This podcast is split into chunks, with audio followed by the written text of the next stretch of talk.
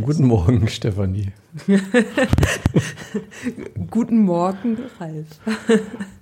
Steffi, hast du demnächst mal Jubiläum hier an der Universität? Ja, ich hatte schon. Ich hatte tatsächlich schon ein Jubiläum, nämlich zehnjähriges oh. Jubiläum, weil, ne? Herzlichen Glückwunsch. 2006 angefangen zu studieren, ne? Ja. Herzlichen Glückwunsch. Danke sehr.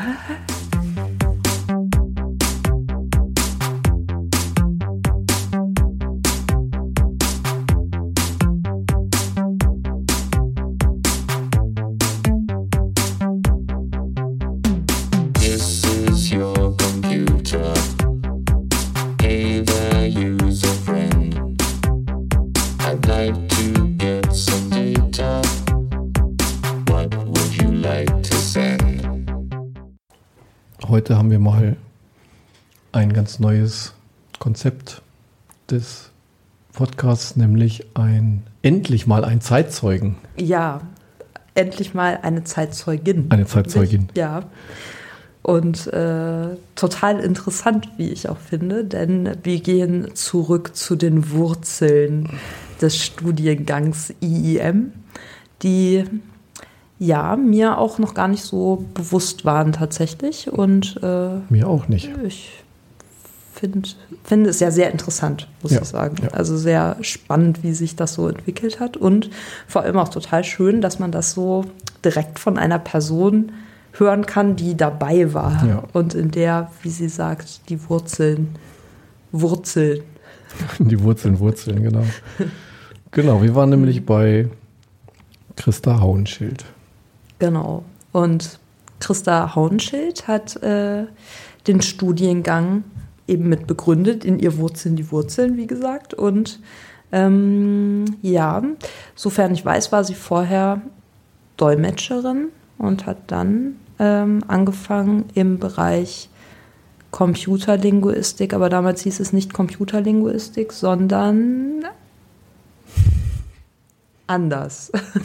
Sie wird es uns verraten. Sie wird es uns verraten, genau. Mittlerweile ist es ja auch nicht mehr Computerlinguistik, sondern eher Sprachtechnologie. Mhm. Und ich hänge irgendwo dazwischen. Als ich studiert habe, hieß es noch Computerlinguistik. Ja. ja. Mittlerweile ist sie aber emeritiert und wir haben sie in ihrer, in ihrer jetzigen Profession und Wohnung besucht. als äh, Zeitzeugin und ähm, sie war aber seinerzeit, wie gesagt, Institutsleiterin, als IEM gestartet wurde. Mhm. Das war ja 1993, 94 so grob. Ja. War dann auch Projektleiterin diverser Projekte. An einem war ich auch beteiligt tatsächlich, an dem virtuellen Campus. Ach, was hast du denn da gemacht? Ja, äh, unter anderem im weitesten Sinne meine Dis. Ah. Und sie war, ich habe da auch ein sehr persönliches Verhältnis zu ihr, insofern, dass sie nämlich auch Vorsitzende meines Prüfungsausschusses war. Hm. Mhm. Sehr gut. Und mir die Promotionsurkunde übergeben hat. Ja. Genau. Die kyrillsche Prüfung. Ja. Aber das können wir ja, in das, einem das ist was anderes Thema, ja. Das können wir nochmal später behandeln, genau. Ja, und ähm, sie ist aber nach wie vor sehr umtriebig. Sie hat sich also nicht einfach zur Ruhe gesetzt, sondern nachdem sie äh, an der Uni nicht mehr so viele äh, Aufgaben wahrnimmt, oder gar keine wahrscheinlich. Sehr vernünftig. Ist sie aber mittlerweile Vorsitzende des Heimbeirats des äh, Kat nee, äh, Magdalenenhofs in Hildesheim. Mhm. Und schreibt auch für die äh, Heimzeitung. Heimzeitung und genau. macht diverse andere Dinge da, so wie ich es mitbekommen habe. Also sie wirkte sehr gut ausgelastet. Ja, sieht sehr, ihr Leben ist nach wie vor sehr kurzweilig, hatte man den Eindruck. Ja. Hören wir uns das mal an. Genau. Hören wir uns mal an, wie es losging mit äh, IEM IM. und. Genau. Ja, wir sind heute zu Besuch bei Frau Christa Hauenschild. Ihres Zeichens hat sie auch gewisse Wurzeln oder IIM hat gewisse Wurzeln bei ihr, sagen wir es mal so. Ja, in mir, genau. Und da wollten wir heute mal fragen, wie denn da der Zusammenhang denn eigentlich ist. Du kannst ja vielleicht zu deiner Person und dann zu deiner Beziehung zu ja, ja, ja, okay. erzählen.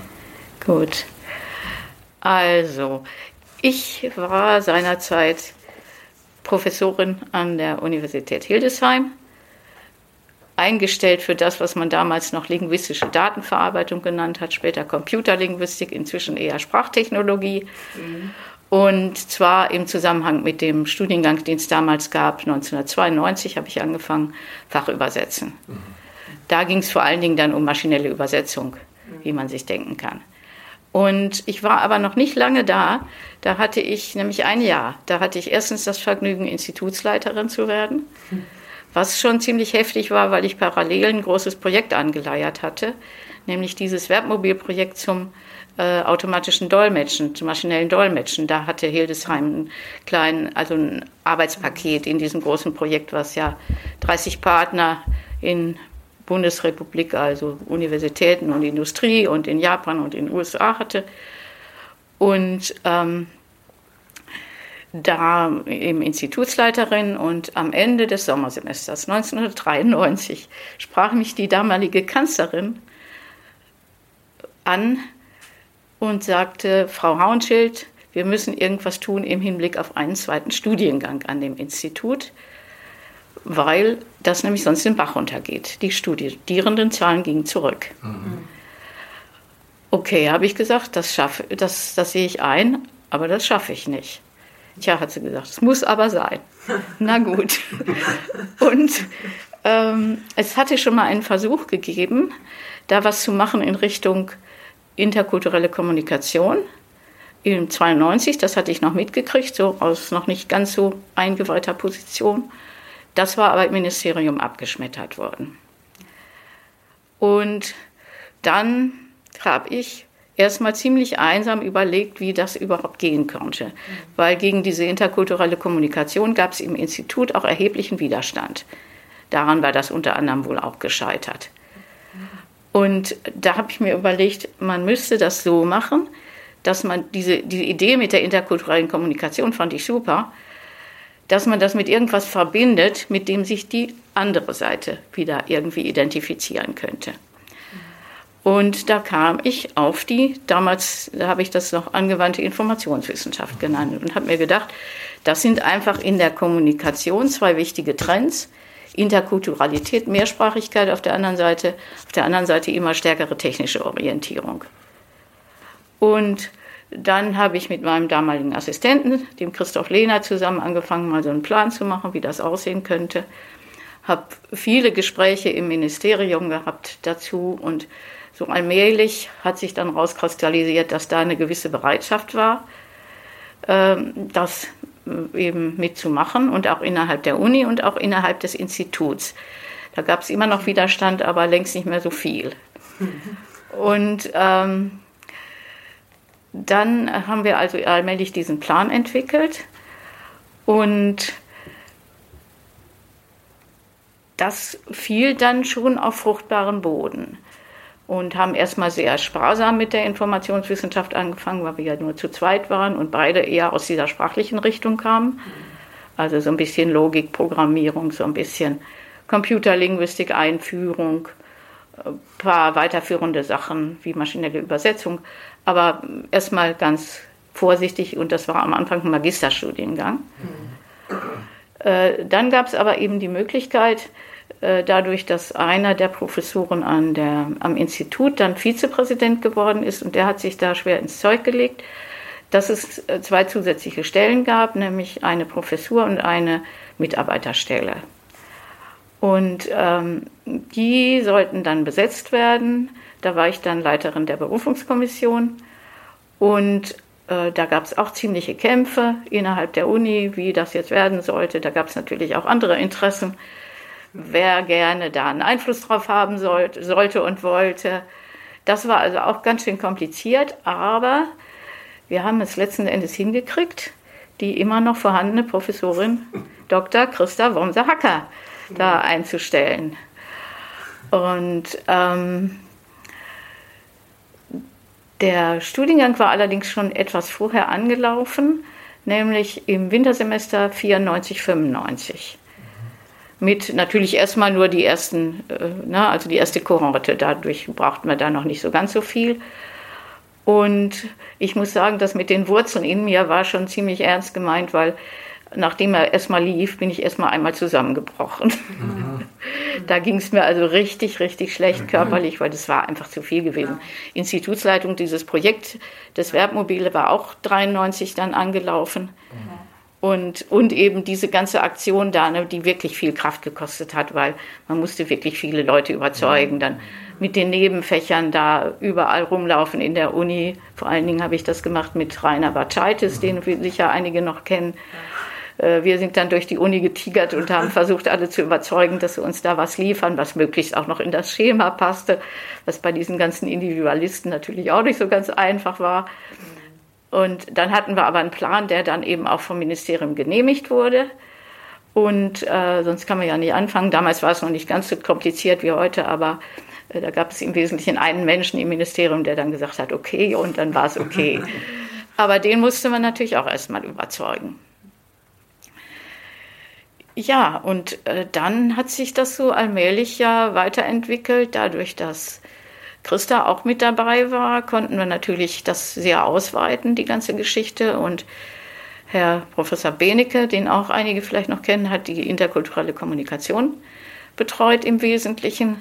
Und ich war so ein bisschen das Zwischenglied mit meinem Hintergrund. Ich bin, äh, meine erste Ausbildung war Dolmetscherin und bin dann eben äh, in Projekten zur maschinellen Übersetzung gelandet, sodass ich also die menschliche und die maschinelle Seite ganz gut kannte. Das war, glaube ich, auch der Grund, warum ich damals diese Stelle gekriegt habe, ne? weil sowas war natürlich erwartet und das, das war dann, glaube ich, auch ganz gut.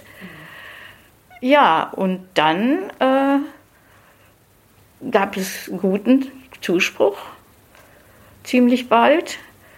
Und die ersten Vorprüfungen. Das war natürlich dann alles noch mit den Prüfungsordnungen und so. Das ist ja alles irgendwie ganz schön aufwendig, wie diejenigen, die sich mit sowas beschäftigen, beschäftigt haben, sehr gut wissen. Denn das Ganze musste ja dann später nochmal durchge durchgearbeitet werden im Hinblick auf die Aufteilung in Bachelor und Master. Ne? Das mhm. war ja nochmal ein ordentlicher. Ich glaube, du hast da auch mitgewirkt, Ralf, ne? Ich war dann der, ich habe dann Rainer beerbt.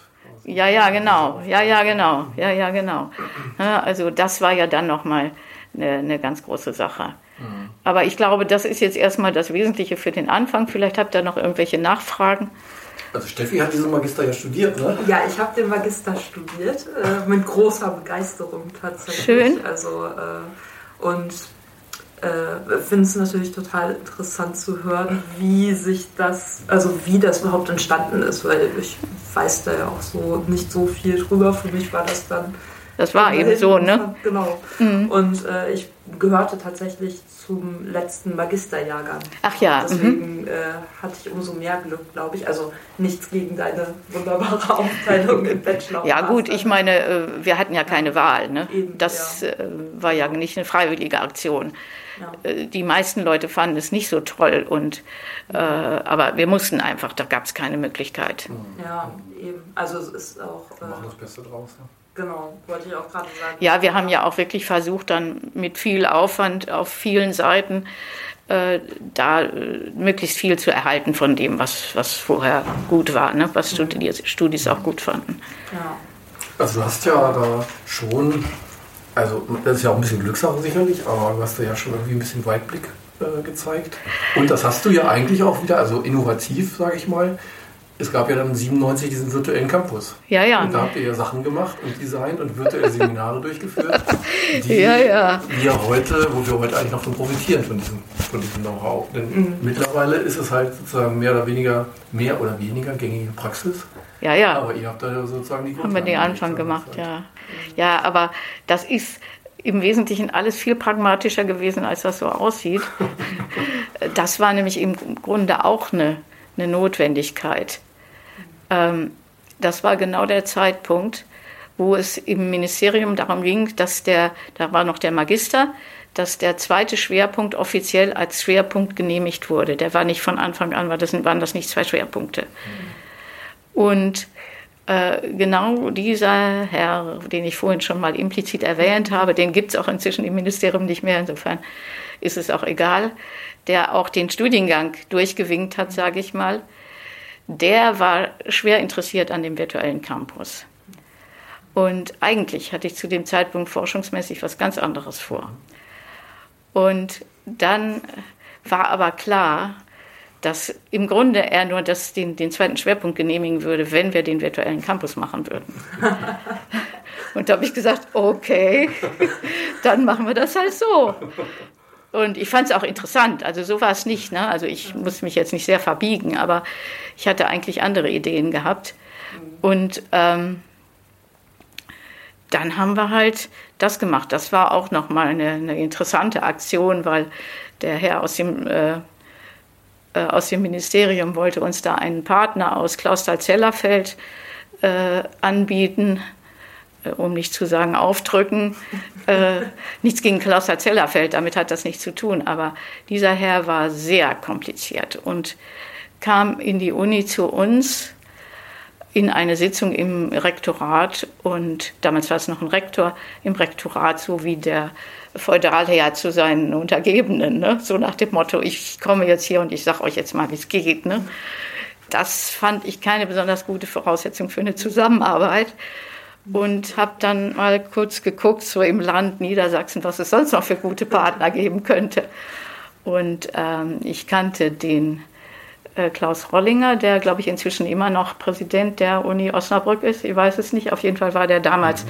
Professor ähm, an dem Institut für Kognitionswissenschaft, glaube ich, hieß das. Wie es damals hieß, es noch irgendwie ganz kompliziert, das weiß ich gar nicht mehr. Äh, den kannte ich aus meiner Berliner Zeit sehr gut. Und äh, dann habe ich ihn gefragt, habe ich gesagt, wie ist es denn, Klaus, wollen wir mal was zusammen hier veranstalten? Ja, sagt er, wir wollten ja eigentlich immer schon mal was zusammen machen, weil die hatten so einen Studiengang irgendwie Kognition und weiß nicht mehr. Auf jeden Fall äh, passte das ganz gut zusammen. Und da haben wir gesagt, na gut, dann machen wir den virtuellen Campus zusammen. Und dann hatte er noch einen Partner aus Hannover, den Wolfgang Neidl. Und dann haben wir eben in diesem Dreier Club den virtuellen Campus gemacht. Ja. Und das war eine gute Sache. Das war, also das hat mir dann auch viel Spaß gemacht. Ne? Also ich fand das dann auch toll. Aber äh, naja, wie gesagt, ich hatte eigentlich andere Ideen. Aber so geht das nämlich mit der Pragmatik in Wirklichkeit. Ja. Mhm. Aber letztlich profitieren wir davon, glaube ich, implizit. Steffi ist ein großer Freund von virtuellen ja. Lehrveranstaltungen. Ja, ich meine, wir haben das ja dann auch noch in anderen Projekten weitergeführt. Ne? Wir hatten dann noch eine zweite Phase virtueller Campus. Da in der zweiten Runde hat dann äh, Christoph Romser-Hacker auch richtig voll mitgemacht. Da hatten sie dann auch, hatten wir auch Regensburg noch mit dabei mhm. und so, das war, war ganz herrlich. Und ähm, dann ähm, danach haben wir ja unabhängig von diesem virtuellen Campus, als das dann ausgelaufen war, noch äh, diesen Modellversuch gemacht ähm, zum ähm, Übersetzungsmanagement. Meum. Meum, mhm. genau, genau.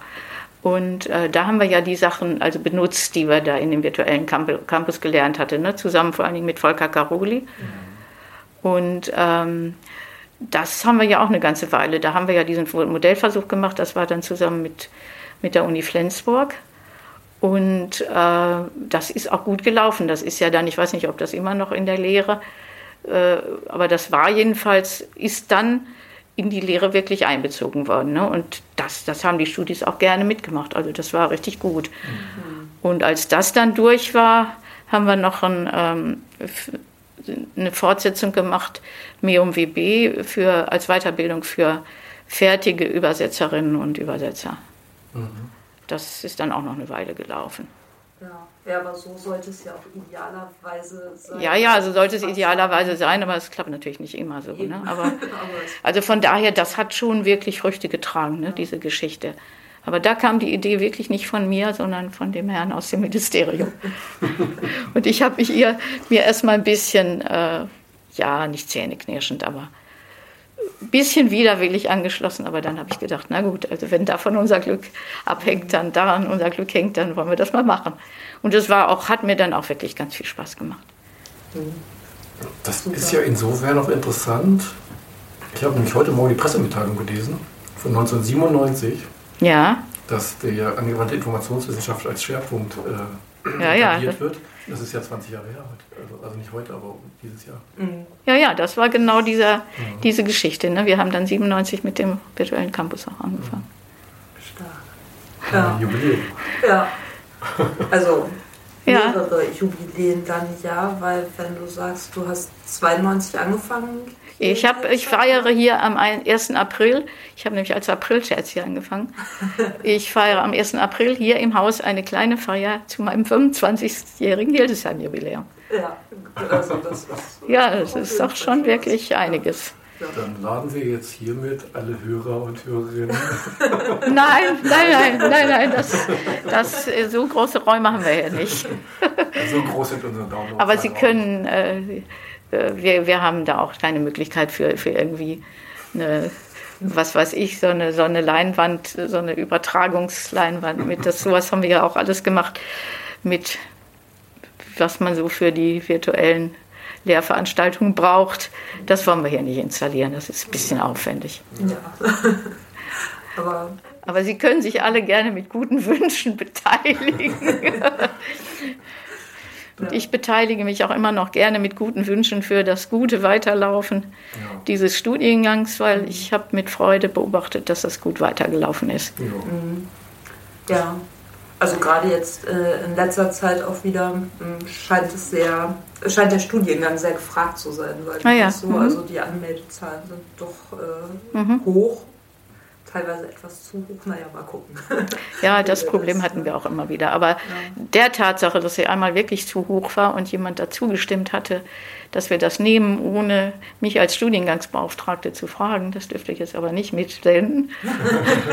ähm, verdanken wir, dass Ralf ja. dabei ist. Guck. Der hat ja. nämlich dann die Stelle gekriegt, die dann umgebaut wurde. Mhm. Ja, und das so ist, äh, ne?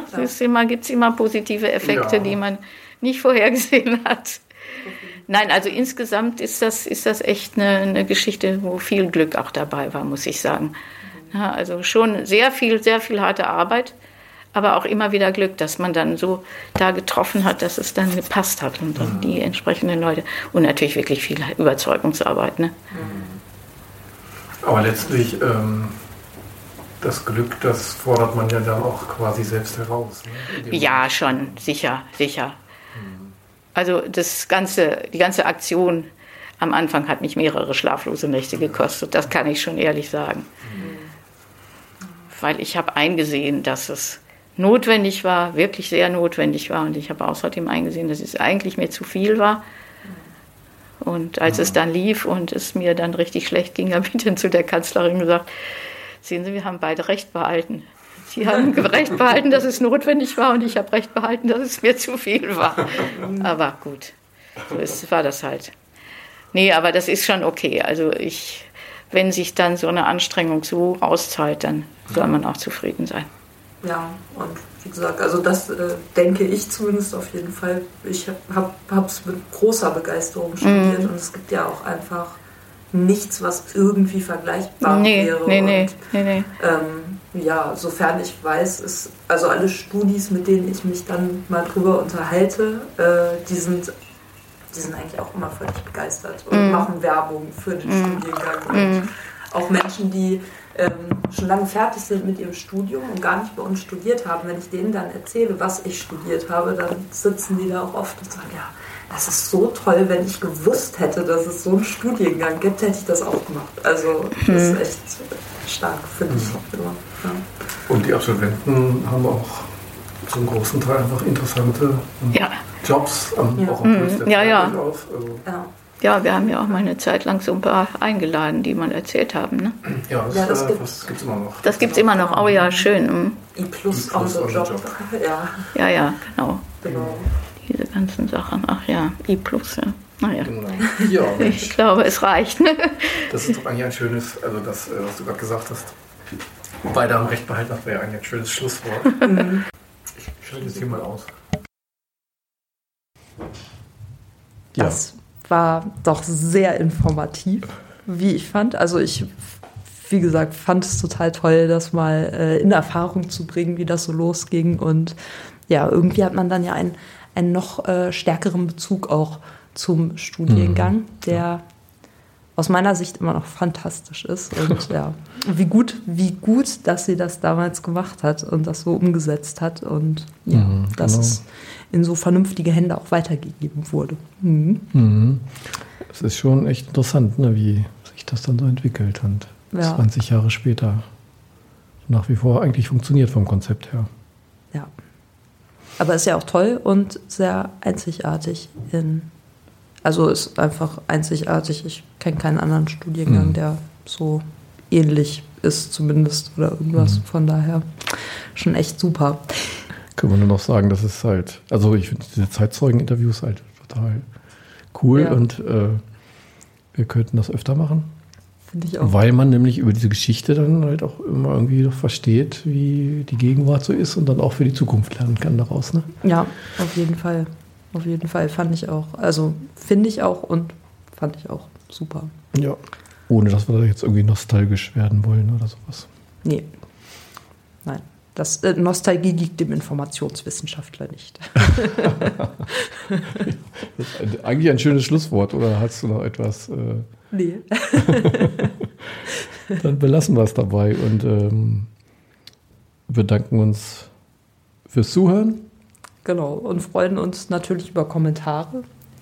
Ja, vielleicht ich, ja, genau. auch Ideen dazu, äh, was vielleicht noch interessant wäre zu Zeitzeugen und Geschichte des Studiengangs oder genau. wie auch immer. Ja. Genau, und ich verabschiede mich nämlich jetzt erst einmal für einige Wochen in die Elternzeit. Da müssen wir mal gucken, ob wir während der Zeit überhaupt zum Podcast kommen. Ja, man könnte ja mal schauen, ob man das so mit der äh, modernen Technik so äh, verteilt an verschiedenen Orten hinbekommt. Müssen wir mal gucken. Ja. Vielleicht geht's ja. ja. Vielleicht auch nicht. Äh, Dann nicht wundern. Genau. Wenn das der. Vielleicht mache ich auch alleine heimlich. Ja. Heimlich alleine einen Podcast. Das geht auch. Oder du machst heimlich alleine einen Podcast aus ja. Portugal. Genau. Hm. Genau, so sieht's aus.